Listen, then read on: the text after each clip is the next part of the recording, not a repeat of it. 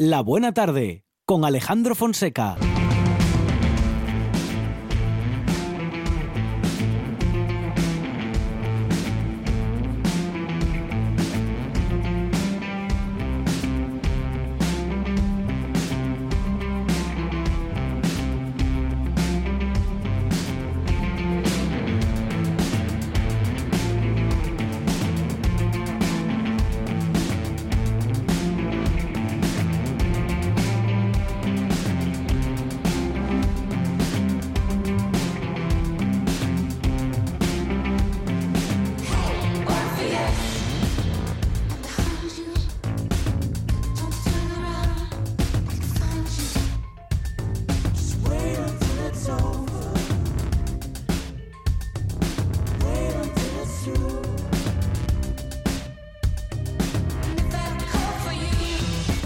Buena tarde recorremos el mundo de muchas eh, maneras, a veces con la música, en otras con el relato de quienes eh, acompañan a algunos de nuestros colaboradores y en otras con el relato directo de aquellos que lo han recorrido de manera literal. Lo han hecho andando, nadando y de todas las formas posibles, siempre con bueno, pues con un objetivo o con varios ¿eh? en, su, en su cabeza y en su vida. Vamos a contar ahora la historia de Nacho Dean, o más bien él nos va a contar su historia. Nacho, ¿qué tal? Buenas tardes. Buenas tardes. Nacho es la primera persona en la historia en recorrer el mundo andando y unir cinco continentes andando. Esto, bueno, en fin, es un hito que él logra en el año 2016. Nacho, cuéntanoslo todo, porque una proeza como esta tiene que tener una, un, objetivo seguro que muy importante. El tuyo, el tuyo o los tuyos, ¿cuáles han sido, Nacho? Sí, estas aventuras son un sueño que tenía.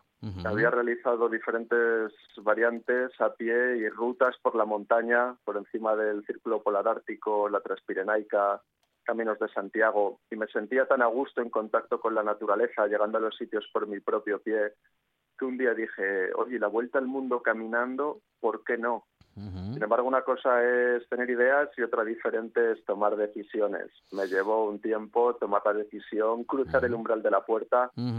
Dediqué esta, esta aventura para documentar el cambio climático. Me llevó tres años, del 2013 al 2016.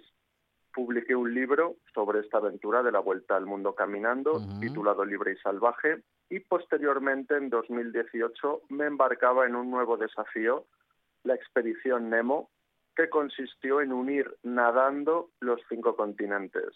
Lo que antes había hecho caminando por tierra, en esta ocasión iba a ser nadando en el mar para lanzar un mensaje de conservación de los océanos. Bueno, vamos al, primero de los viajes, si te parece, por ir en orden. ¿Cómo, cuándo, cuándo, qué día, qué día sales andando de tu casa o de lo que pudiera haber sido el último territorio en el que te instalaste de un modo permanente para arrancar lo que luego serían tres años andando por los cuatro, vamos, por al menos cuatro continentes? Efectivamente, el, viaje comenzó el 21 de marzo de 2013 en el kilómetro cero en la Puerta del Sol en Madrid. Partía rumbo al este por la calle Alcalá. Cuando viajas a pie, el primer día no llegas muy lejos, apenas 30 kilómetros de mi lugar de comienzo. Al día siguiente caminas otros 30, 40 y así poco a poco, paso a paso, rumbo hacia el este. Me despedía de España y recorría toda Europa, posteriormente Asia, Oceanía, América y tres años después, en marzo de 2016, regresaba de nuevo por el oeste, por la calle contraria a la que me había ido, llegaba de nuevo a la Puerta del Sol. Impresionante la, el, relato. ¿Qué, qué, países, por qué países um, te propusiste eh, pasar o transitar Uh, y bueno, y tampoco sabemos si es algo que tenías previsto de antes, que voy a hacer esta ruta, voy a ir por estos países, o, fue algo que has ido decidiendo según avanzabas. Sí, antes de embarcarme en esta aventura hay nueve meses de preparativos y entre estos preparativos está eh, decidir un itinerario y un calendario provisionales, qué material me voy a llevar, ponerme las vacunas necesarias para atravesar ecosistemas tan diferentes y países muy lejanos, Atravesé cuatro continentes, como bien te decía antes, Europa, Asia, Oceanía y América, 31 países y un total de 33.000 kilómetros a pie. Luego, sobre la marcha, puesto que es imposible planificar todo para un viaje de tanto tiempo, tantos años, sobre la marcha vas improvisando y, vas modificando algo esa ruta inicial que, que tracé en un principio. ¿Cómo ha sido la experiencia? ¿Qué te has encontrado en el camino respecto, bueno, respecto de lo social, respecto de las diferentes sociedades e idiosincrasias que te ibas, eh, en fin, que te ibas cruzando en el camino? El viaje ha sido maravilloso, ha sido un viaje muy, muy intenso de ten en cuenta que ha sido un viaje a pie, que es el medio de transporte más lento y expuesto que hay. Mm. La mejor manera de conocer también las culturas, los paisajes de las regiones que atraviesas. Y he tenido el privilegio de atravesar países hindúes, musulmanes, budistas, cristianos del hemisferio sur, del norte, y comprobar que la inmensa mayoría de la humanidad es, es buena, eh, a veces tenemos una imagen distorsionada, da miedo, ¿no? Viajar más aún solo, pero en todos los sitios me han tendido una mano y, me han sentado a la mesa como un miembro más de la familia. La verdad que es uno de los mayores aprendizajes y este bagaje, ¿no? el haber atravesado tantos países y haber conocido infinidad de personas. O sea que de repente tú llegabas a un sitio, a un pueblo, a un barrio, y, en esa conversación, en ese contacto con gente, en fin, a la que no conocías de absolutamente nada, a la que nunca antes ni siquiera habías visto ni, ni, ni, ni tan siquiera hablado con ellos unos minutos, de repente, después de la conversación y después de lo que sea, de unos minutos o de unas horas, acababas comiendo o cenando en casa de, bueno, en fin, de esa gente que te, que te acogía como, en fin, como a uno más. Sí, sí, ten en cuenta que, bueno, tres años han sido 1095 días con sus 1095 noches. No siempre he acabado en un barrio, en un núcleo urbano, una ciudad. Ten en cuenta que cuando viajas a pie sueles estar siempre en zonas de aldeas o zonas muy rurales o zonas poco turísticas. Otra de las curiosidades es comunicarte en países en los que no se habla ni español, ni inglés, ni francés, se habla el idioma local. En Irán se habla farsi, en la India hindi, en Bangladesh bangla. Y claro, tener conversaciones en esos países es, es bastante peculiar. Te tienes que comunicar por mímica, haciendo dibujos en ocasiones en un papel o con un palo en la tierra aprender unas palabras básicas de, los idiomas de los países que atraviesas. Y la verdad que, sí, también yo creo que el hecho de ir caminando solo genera una, una empatía o una simpatía, ¿no? una confianza. Y, prácticamente en todos los países eh, he conocido gente extraordinaria. Recuerdos, recuerdos y anécdotas, eh, conversaciones, anécdotas que te hayan sucedido, que te hayan marcado de las buenas y de las otras, Nacho. Sí, como te decía antes, es imposible dar una vuelta al mundo caminando y que no pase nada, ¿verdad? Claro, a ver, porque eh, habrás tenido seguro que momentos difíciles. ¿Tuviste de esos momentos en los que de repente pensabas y sentías, yo me vuelvo, yo lo dejo aquí, me tengo que dar la vuelta? Sí, he vivido momentos dramáticos. Eh, estuve a punto de acabar en prisión, acusado de espionaje por culpa de unas fotografías que hice en la frontera entre Armenia e Irán.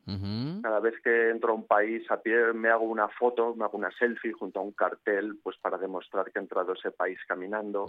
Y es zona, es zona militar, me sorprendieron unos soldados, además con el inconveniente de no hablar el mismo idioma, de no poder explicarle muy bien el viaje en el que estaba inmerso y durante prácticamente una hora en la que ellos hacían llamadas y deberían decidir qué hacer conmigo, eh, yo veía peligrar no solamente ya el viaje, sino que me veía en, prisión. Sabía de, otros casos donde les habían requisado la tecnología, ordenador portátil, teléfono móvil y, bueno, afortunadamente conseguí solventar ese contratiempo bien y continuar el viaje presencié un atentado terrorista en Dhaka, en la capital de Bangladesh, en las que eran las primeras navidades de mi viaje. Y bueno, en ese momento tienes la sensación de que estás en el lugar y el momento equivocados, cuando explotan varios artefactos uno detrás de otro. y por mucho que planifiques tienes una reacción muy instintiva desde agazaparse, salir de ahí corriendo y desear poder salir sano y salvo para contarlo. Me han intentado asaltar en varias ocasiones en países de Centroamérica con machetes. En fin, eh, son situaciones delicadas. Por eso es muy importante la labor de investigación, de planificación, avisar a las embajadas, comunicarles qué itinerario vas a seguir. El Salvador, por ejemplo, lo tuve que recorrer con escolta de policía. Según iba repasando poblaciones, escoltas de policía se iban relevando hasta que conseguí salir del país. Eso en el lado negativo, podría decirte. en el lado positivo, la balanza se inclina de sobra y, y, bueno, te podría hablar, por ejemplo, de los impresionantes cielos estrellados en el desierto de Atacama, durmiendo con, mi tienda de campaña en Chile. Cuéntalo, cuenta, cuenta cómo, cómo qué, qué, imagen, qué sensación tenías en esa inmensidad absoluta, ¿no? Tanto en la superficie que te rodeaba como en el cielo que se, se caería encima de ti, ¿no? Y con las estrellas que parece, parecería seguramente que podías tocarlas. Pues la verdad, el desierto de Atacama es el desierto más árido del mundo. Mm. Tardé dos meses en cruzarlo y mm, pues una de las cosas impresionantes es las noches, es dormir con tu tienda de campaña en mitad de la nada, la más absoluta intemperie.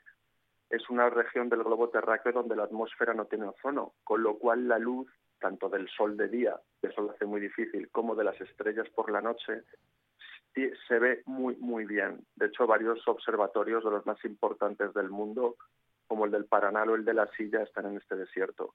Y es un cielo que pesa. Son tantos los millones de estrellas que ves que la primera noche que me asomé por la tienda y miré hacia arriba al cielo, me tuve que volver a meter porque impresiona muchísimo impresiona hasta el punto de, mm, en fin, de, de, no entender durante unos segundos qué está pasando, qué es lo que estás viendo. ¿Te, tuviste, llegaste a tener esa sensación incluso de temor eh, con una imagen que, en fin, que, que ni siquiera esperabas?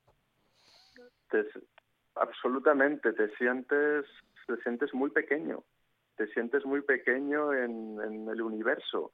Te das cuenta de que es un milagro estar vivos, es, es un milagro realmente. Y, y bueno, con esa, con esa pequeñez y esa humildad, ¿no? Y a la vez esa conciencia de lo valioso que es el tiempo, pues, pues sigues, sigues caminando y, y, en la vida, que al fin y al cabo es un viaje, el viaje de la vida. Tuviste, bueno, pues tres años para estar contigo mismo, para durante mm, cientos de kilómetros tener solamente como compañía a ti, a tus pensamientos, a tu reflexión, a tu otra voz o a esa otra voz que todos tenemos dentro, que al final somos nosotros mismos eh, y, en virtud de, religiones, creencias o convencimientos, pues unos dicen que es la voz de Dios, otros dicen que es eh, nuestro yo interior, otros dicen que es nuestro inconsciente, en fin, es uno mismo en cualquier caso. ¿Cómo eran esas conversaciones de Nacho con Nacho?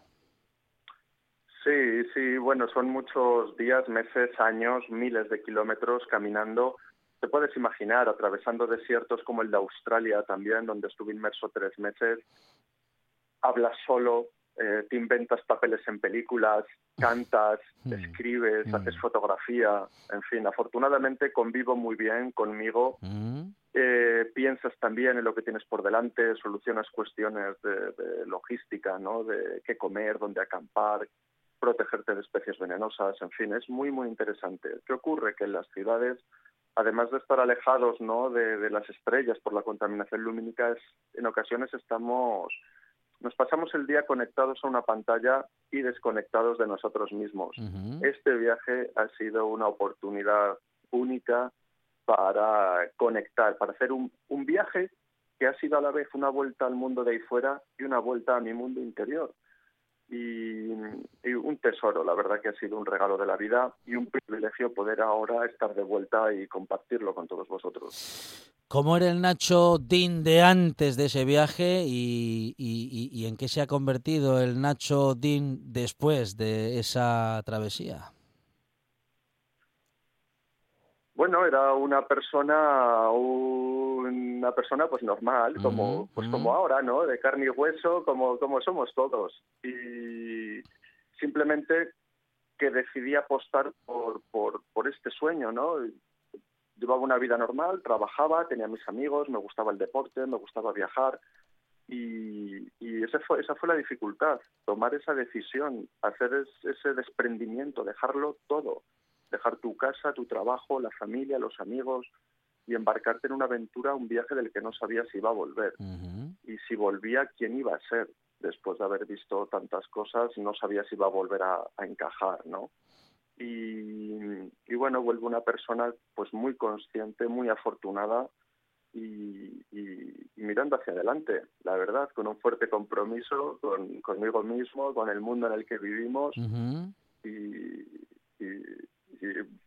consciente de, lo valioso que es el tiempo y de, lo que es estar aquí.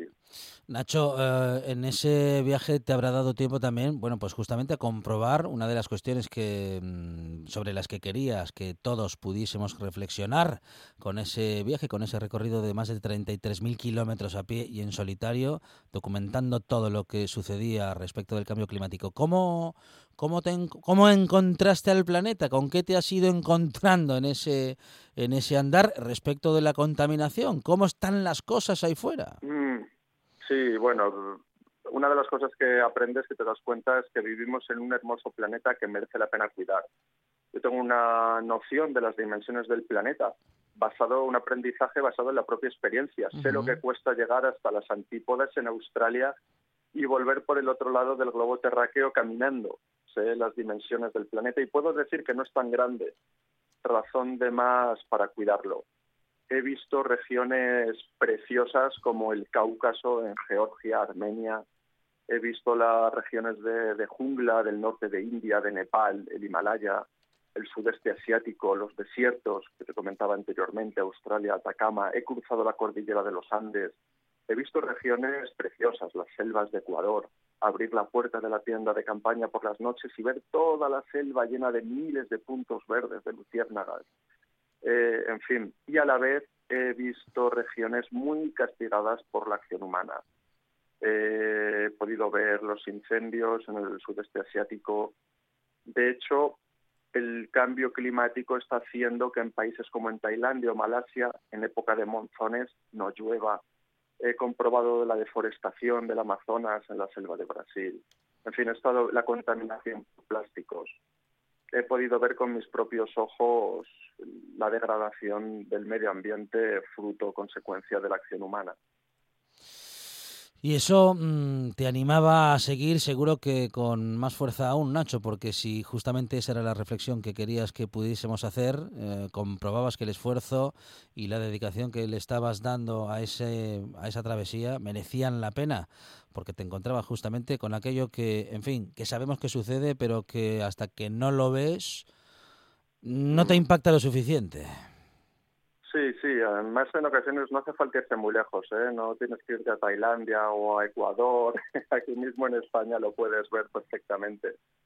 Eh, sí, bueno, este viaje pues ha sido desde luego conocer de primera mano, mejor dicho, el planeta en el que vivimos y, y ese ha sido mi leitmotiv, ese ha sido mi propósito, lanzar este mensaje, demostrar que si alguien puede dar la vuelta al mundo caminando, podemos hacer un pequeñito esfuerzo, un gesto, ¿no? Gestos en nuestros hábitos diarios para cuidar, para cuidar el planeta, que al fin y al cabo es la casa en la que vivimos y tenemos que ser muy conscientes de ello.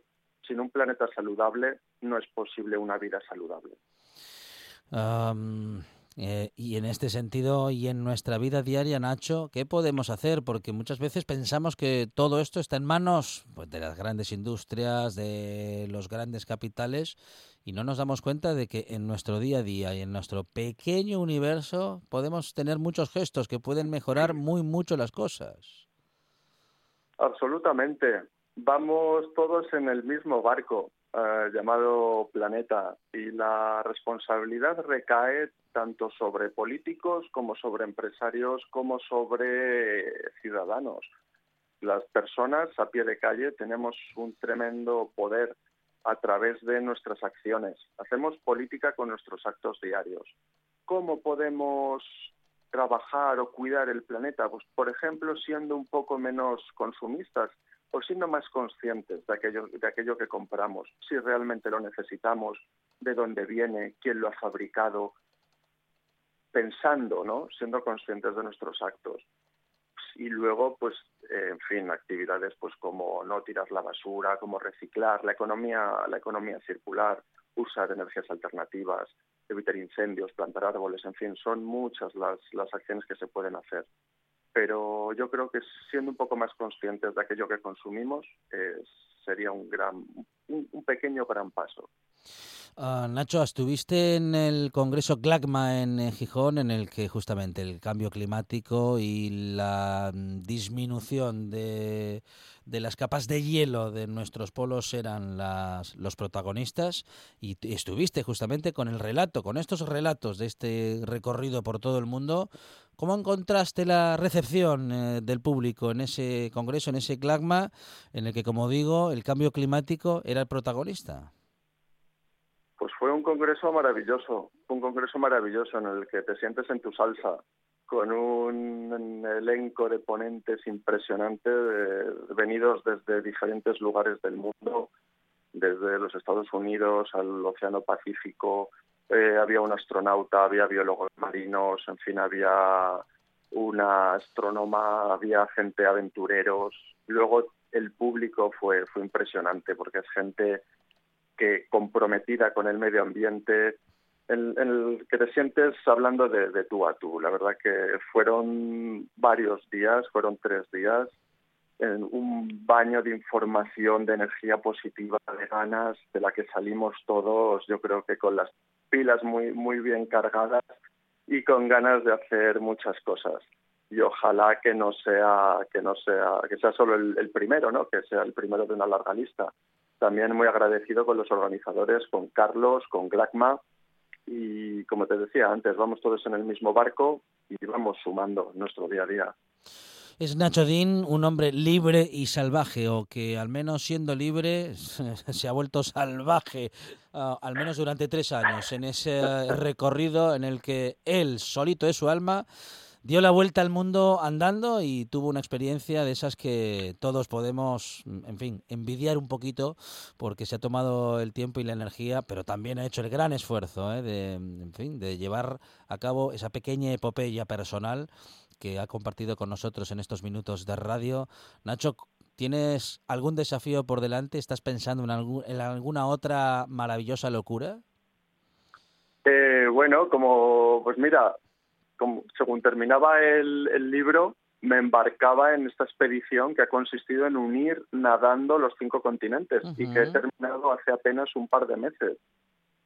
En que esta ocasión ha sido para lanzar un mensaje de conservación de los océanos. Cruzaba el estrecho de Gibraltar, uniendo Europa con África, nadaba desde Grecia hasta Turquía, uniendo Europa con Asia. Me iba hasta el estrecho de Bering, en el círculo polar ártico, para nadar desde Rusia hasta Alaska, con el agua a 3 grados de temperatura, uniendo Asia con América. Posteriormente nadaba en el mar de Bismarck, uniendo Asia con Oceanía. Y en marzo, hace apenas dos meses, concluía esta expedición en el Golfo de Aqaba, en el Mar Rojo, nadando desde Egipto hasta Jordania. Le ponía el punto final. Ahora mismo estoy inmerso en la escritura de un nuevo libro. Estamos haciendo un documental y ya estoy perfilando una nueva aventura. De momento tengo el boceto, pero uh iré contando impresionante, no puede parar y ni falta que le hace. Él no quiere parar y nosotros no queremos que pare porque lo queremos seguir contando en la buena tarde. Nacho Dean, una maravilla, una, una experiencia fantástica el poder hablar contigo y eh, estamos esperando esa próxima historia, esa próxima aventura. Nacho, muchas gracias y un fuerte abrazo. Un placer, un abrazo, hasta pronto. Ahora en RPA puedes rebobinar cuando quieras. Rebobinar cuando quieras. Accede a www.rtpa.es y disfruta del servicio a la carta de RPA. Toda nuestra programación donde quieras y cuando quieras. Buenos días Asturias, comenzamos jornada de martes. RPA, la radio autonómica.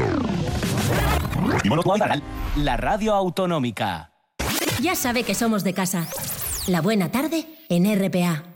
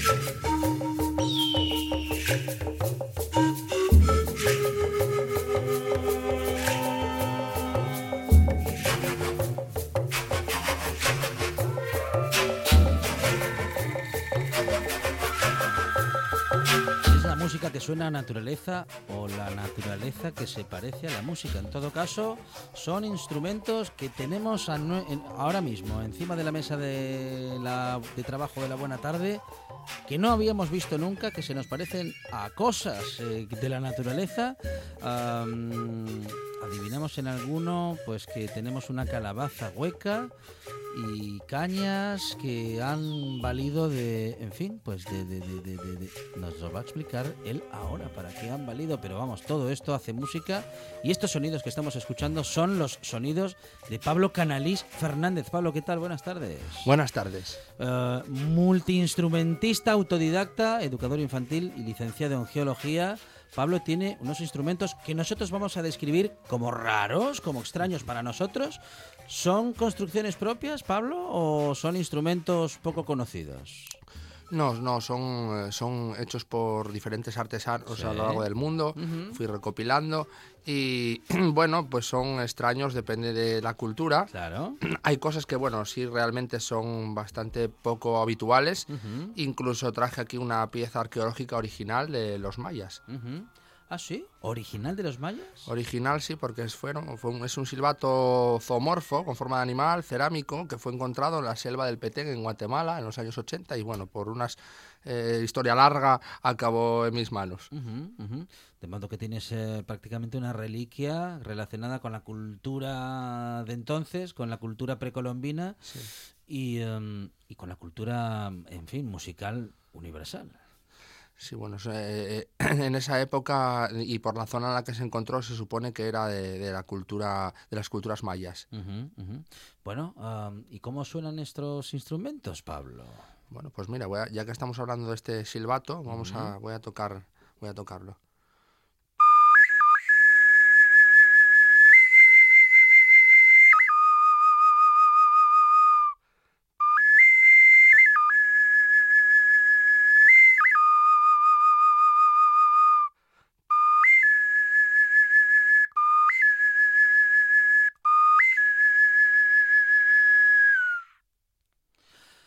Es impresionante porque recuerda al, sonido de la naturaleza. Parece que estuviésemos llamando a un a un enorme pájaro para que se acerque hasta nosotros. Sí, bueno, los reclamos son los reclamos para imitar sonidos de animales son algunos de los instrumentos más, más antiguos de la, de la humanidad. Esto no es que fuera concretamente un reclamo, pero sí que está claro que imita eh, fácilmente sonidos de aves, ¿no?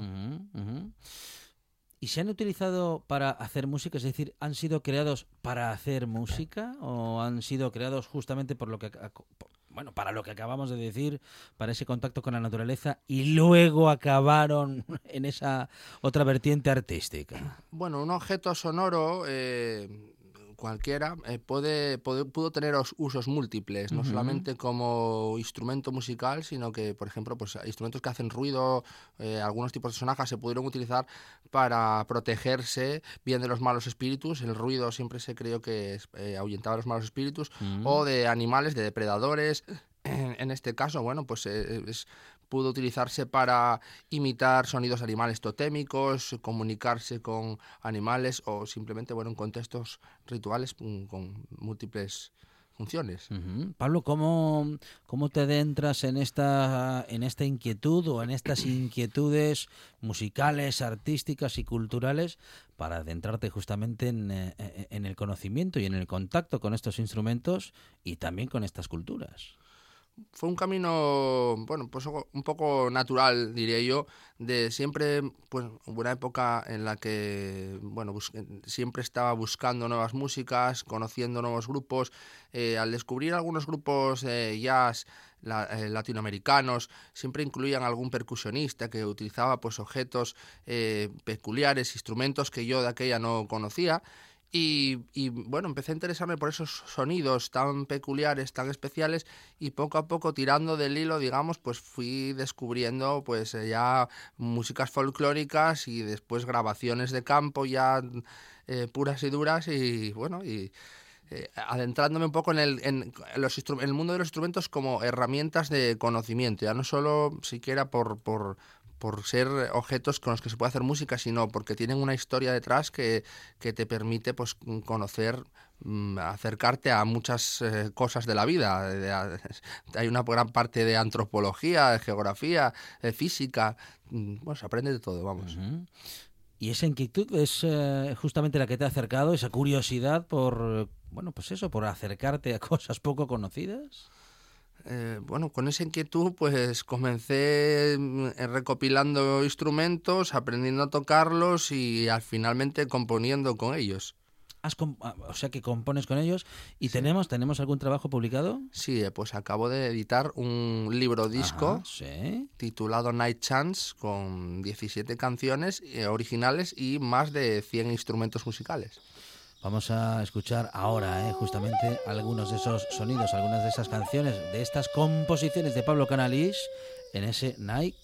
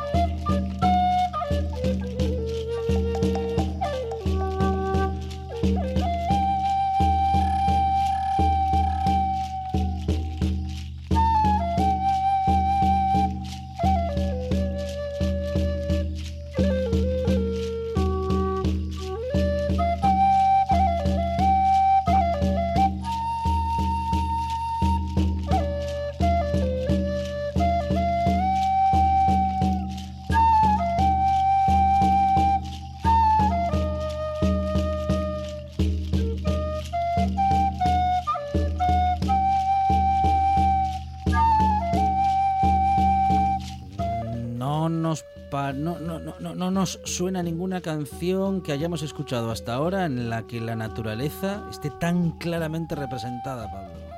Bueno, en este caso incluso comienza con una noche, con unos sonidos de hoguera eh, reproducidos artificialmente con unos plásticos mm. y eh, también con un sonido de grillos que hice con unos reclamos de, grillo. O sea que los grillos que escuchamos al principio no, vamos a decir, no son un efecto sonoro, mm. son una creación musical también. Sí, bueno, los, hice yo, no están, no, los descargué de internet, digamos, ¿eh? y, te puedo decir que es casi de lo más complejo del, disco, hacer con, unos, con, un, con, un, silbato que un campo de grillos que parezca real. ¿Y, ¿Cómo lo hiciste? ¿Grabaste un silbato, otro, luego combinaste la grabación de una capa con otra? Claro, sí, con panoramas. Bueno, se van grabando varias pistas, se van colocando los grillos, van haciendo todos como una cadencia, cantan a la vez, pero a la vez van desfasándose unos con otros y bueno, es un tema experimentación. Bueno, muy interesante el trabajo. Pablo, tú eres tu propio editor también. Sí, sí, sí. Aquí eh, hoy en día es, es, lo que me toca, ¿no? Eh, autoproducir, autoeditar y bueno, estoy detrás de todo el proceso, menos la masterización que, que la hice en Estudios Tutu de Avilés.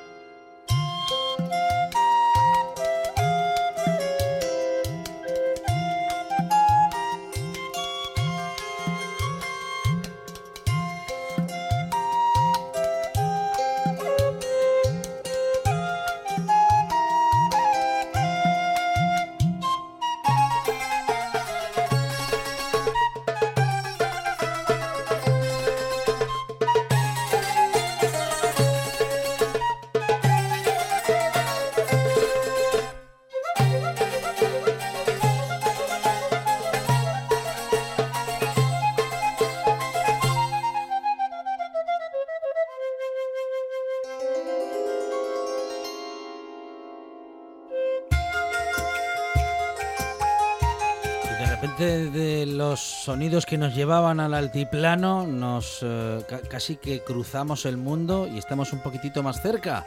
Estos sonidos nos suenan eh, a, Oriente, ¿no? Sí, eh, bueno, esta canción se llama The Gordian Knot, es el, nudo gordiano, está inspirado en esa leyenda del reino de Frigia, la actual Turquía, o sea que ya nos suena un poco más cercano.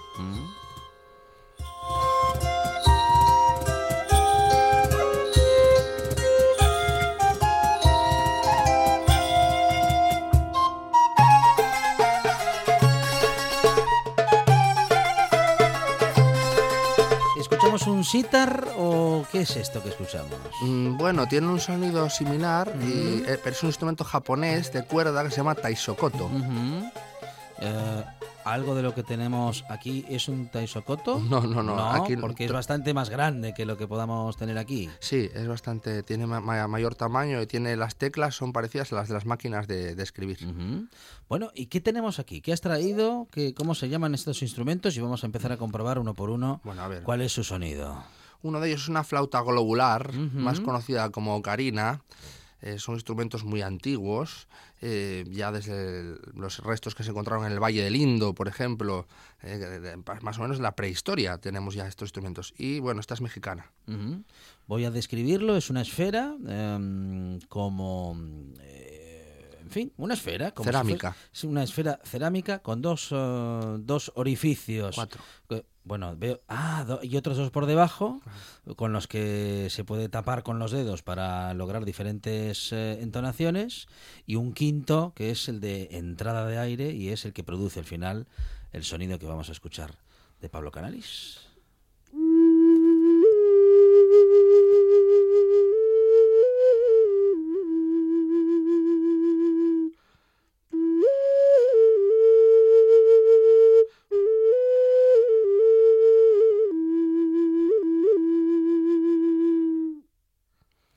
Qué sonido tan impresionante, qué bonito. ¿Y esto dónde lo has conseguido? Bueno, este concretamente es de un ceramista argentino que hace reproducciones y réplicas de objetos eh, arqueológicos originales precolombinos, de culturas de Ecuador, eh, mexicanas, bueno, diferentes partes del mundo. Sería un luthier de instrumentos precolombinos. Sí, en América actualmente existen bastantes. ¿Y lo compras directamente, lo adquieres directamente desde España eh, o lo haces en, en viajes? Eh, de investigación por eh, el terreno? Bueno, desafortunadamente viajes hago pocos, pero también es verdad que es una suerte que hoy en día con Internet eh, pues consigues contactar con gente de todo el mundo que hace instrumentos que de otra manera sería imposible conseguirlos, a no ser que viajaras. tengo colaboraciones de Nueva Zelanda, por ejemplo, una persona que construye instrumentos maorís y participa en mi disco, de paso, pues consigo algún instrumento que hace él. Entonces yo intento siempre eh, contactar con los propios artesanos sin intermediarios, que son los que los que construyen los instrumentos. A veces no es posible, pero. Bueno, Pablo, vamos a seguir comprobando cómo suenan los instrumentos que nos has acercado hoy a la, a la redacción de la Buena Tarde, a nuestra tarde de radio en la que seguimos escuchando instrumentos que son maravillosos. Qué sonido tan en particular todo, ¿eh? Esto, bueno, te será más familiar porque probablemente en efectos en radio, en programas de radio, en historias, en, sí, ya, ya sabes cómo suena más o menos. En dibujos animados como Tony Jerry ah. era muy utilizado como efecto sonoro cuando a alguien le salía un chichón, se daba un golpe, caía, saltaba, la abeja maya, el saltamontes, la abeja maya hacía este sonido exactamente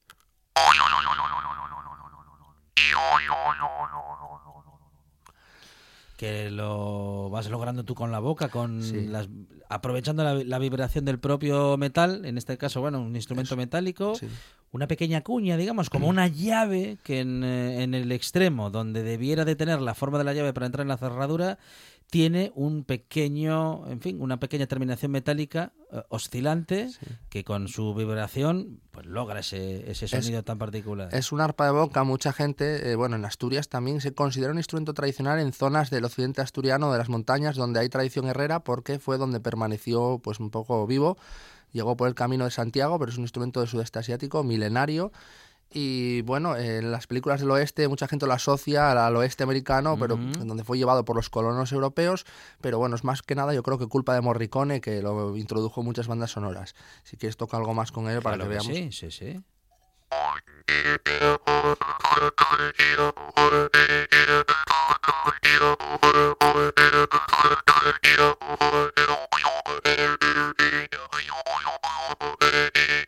Ха-ха-ха, я понял, понял. Al, final, en esa continuidad de sonido, hasta parece que, que, estuviésemos escuchando una voz, Pablo. Sí, bueno, este instrumento, de hecho, también se utilizó en lugares como Filipinas, como instrumento de cortejo, mm. para, en el que se supone que los enamorados se mandaban mensajes en clave eh, para que los, sus congéneres pues, no los identificaran. ¿Y qué más? ¿Qué más tenemos eh, por aquí? Bueno, otro de los instrumentos que traje. que yo describía, que tiene en la base una calabaza hueca y que encima tiene unas cañas. ¿Esto cómo se llama? Esto se llama hulusi. Es un instrumento chino de lengüeta libre. Eh, como puede ser el acordeón o la armónica, es antecesora, vamos, mucho más eh, antiguo que esos instrumentos y en todo el sudeste asiático hay instrumentos similares. Este es chino y se usa mucho en los colegios en China para enseñanza musical. Tiene un sonido, como te voy a decir yo. Bueno, lo voy a tocar y que la gente juzgue, ¿no? Tiene unos bordones también. Y bueno, es un instrumento muy agradecido.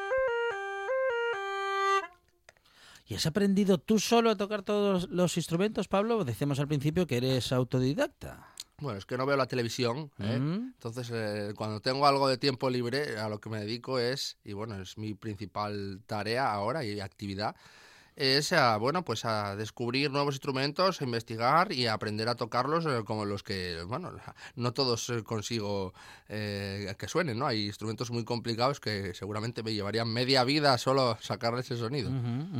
bueno, la semana pasada hablábamos contigo justamente porque eras uno de los que organizaba unos talleres en los que este tipo de instrumentos eran los protagonistas. Eh, no, bueno, algunos de ellos sí, pero este, estaba y estoy en la Campa Torres haciendo talleres para escolares de la prehistoria de la música, un poco pues mostrándoles cómo pudieron ser las primeras manifestaciones musicales y eh, algunos mostrando algunos instrumentos, objetos sonoros que primigenios a partir de los cuales pues surgieron los instrumentos que tenemos ahora. Mm, qué pena que no se hubiera inventado antes algún aparatín, algún invento que nos hubiese que nos habría permitido ¿eh? el poder tener alguna grabación bueno, o algo que lo pudiésemos llamar de otra forma, pero que nos permita escuchar o saber exactamente qué hacían con estos instrumentos. Bueno, exactamente, nunca se va a saber, pero sí hay, por ejemplo, dos maneras de que las que no se puede imaginar.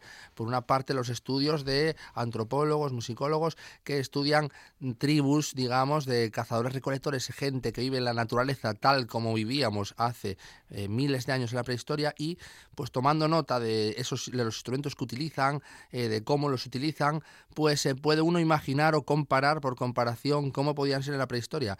y otra de las fuentes son eh, bueno, pues los, los, propios hallazgos arqueológicos eh, de, instrumentos, que se, mm, flautas de hueso, bramaderas, otro tipo de instrumentos emblemáticos de ese periodo. Y tenemos en los próximos días alguno de esos talleres, alguna de esas propuestas, eh, bueno, en fin, cerquita, Pablo. Bueno, pues sí, vamos a ver, voy a, estar en la Feria de la Ascensión en Oviedo, 31 de mayo, 1 y 2 de junio. Sí. Y, lo que voy a hacer van a ser, bueno, talleres, demostración mm, con, bueno, una treintena de instrumentos y también una exposición de pues aproximadamente 50 objetos sonoros.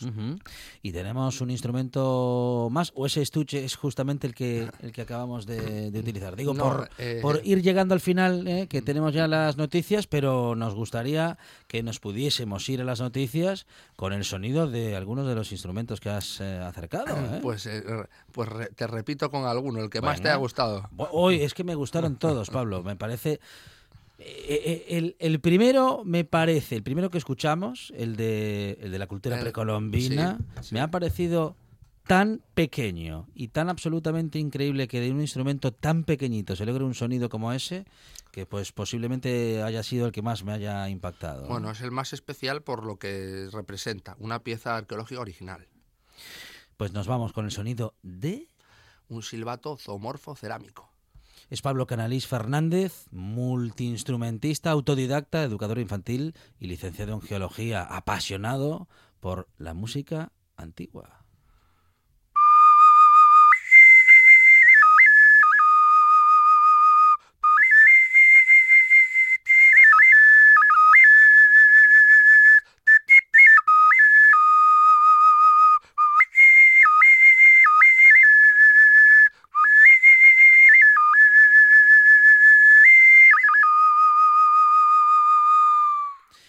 Muchísimas gracias, Pablo, por un trabajo tan importante, tan particular y por acercarnos sonidos que si no fuese por el trabajo que haces, pues simplemente nos quedaríamos sin conocer y nos parece realmente importante poder conocer esa parte de la cultura y esa parte de la historia del mundo que también, y qué duda cabe, hablando de aquellos continentes y de aquellas culturas, tiene muchísimo que ver con la historia de nuestro país. Pablo, muchas gracias. Muchísimas gracias a vosotros por darme la oportunidad de hacer eco de este tipo de, de instrumentos y de culturas.